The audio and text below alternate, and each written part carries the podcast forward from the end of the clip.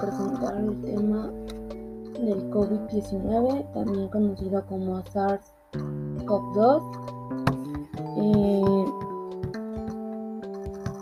eh, la aparición del COVID-19 fue identificado en Wuhan, China, en diciembre del 2019. Es causado por el coronavirus del síndrome respiratorio agudo grave tipo 2. Eh,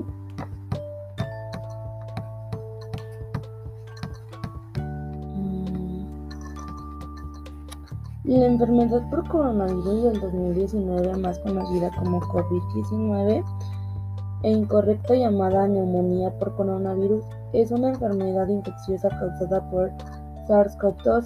Produce síntomas similares a los de la gripe o catarro, entre los que se incluyen fiebre, tos, eh, dificultad respiratoria, dolor muscular y fatiga en casos graves se caracteriza por producir neumonía, síndrome de, dificultad respiratoria aguda, sepsis y choque séptico, que conduce a cerca de 3.75% de los infectados a la muerte según la organización OMS. No existe tratamiento específico. Las, medicinas terapéuticas principales consisten en aliviar los síntomas y mantener las funciones vitales. La, transmisión del SARS-CoV-2 se produce mediante pequeñas gotas eh, que se emiten al hablar, estornudar, toser o al tocar una superficie contagiada por ejemplo, si una persona contagiada va y agarra, eh, agarra una superficie contagiada y va otra persona y la agarra, pues se puede contagiar. Eh, se puede contagiar al tocarse la boca o la nariz o los ojos.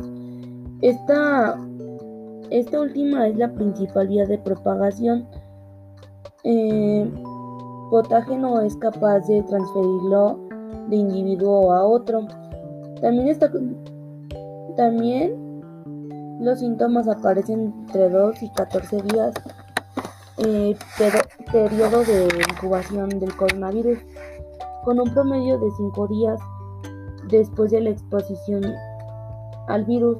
Existen evidencias limitadas que sugieren que el virus podría transmitirse uno a dos días antes de que se tenga síntomas, ya que la viremia alcanza un pico al final del periodo de incubación. De incubación. El contagio se puede prevenir por el lavado de las manos frecuente o en su defecto la desinfectación de, de las mismas con alcohol en gel cubriendo la boca al toser o estornudar, ya sea que la sangradura, parte hundida del brazo, apuesta al codo a un pañuelo y evitando el contacto cerca de otras personas. Entre medidas profilacas, con el uso de las mascarillas o cubrebocas, la OMS desconseja en marzo la utilización de la del cubrebocas o mascarilla quirúrgica por la población sana. En abril la OMS consideró, que era medida aceptable en algunos países.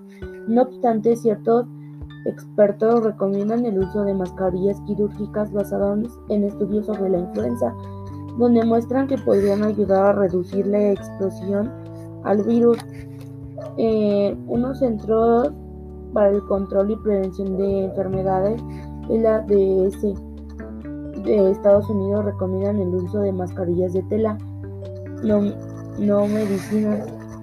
Y, y también se sabe que hay unas vacunas que según pueden ayudar en, en lo del en esta propagación del virus para que no te dé tan fuerte pero no, o sea, no te garantiza nada de que no te vas a contagiar. Y,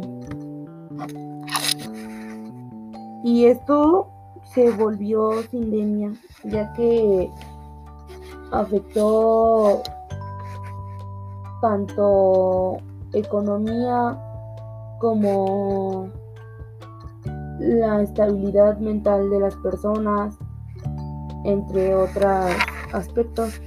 Entonces también se le conoce como sindemia, ya que varias instituciones no lo querían ver así, ya que pensaban que solo era pandemia, pero no, algunos expertos en lo del COVID-19 dicen que esto es una sindemia. Bueno, hasta aquí voy a dejar mi, mi información. Eh, que tengan linda noche.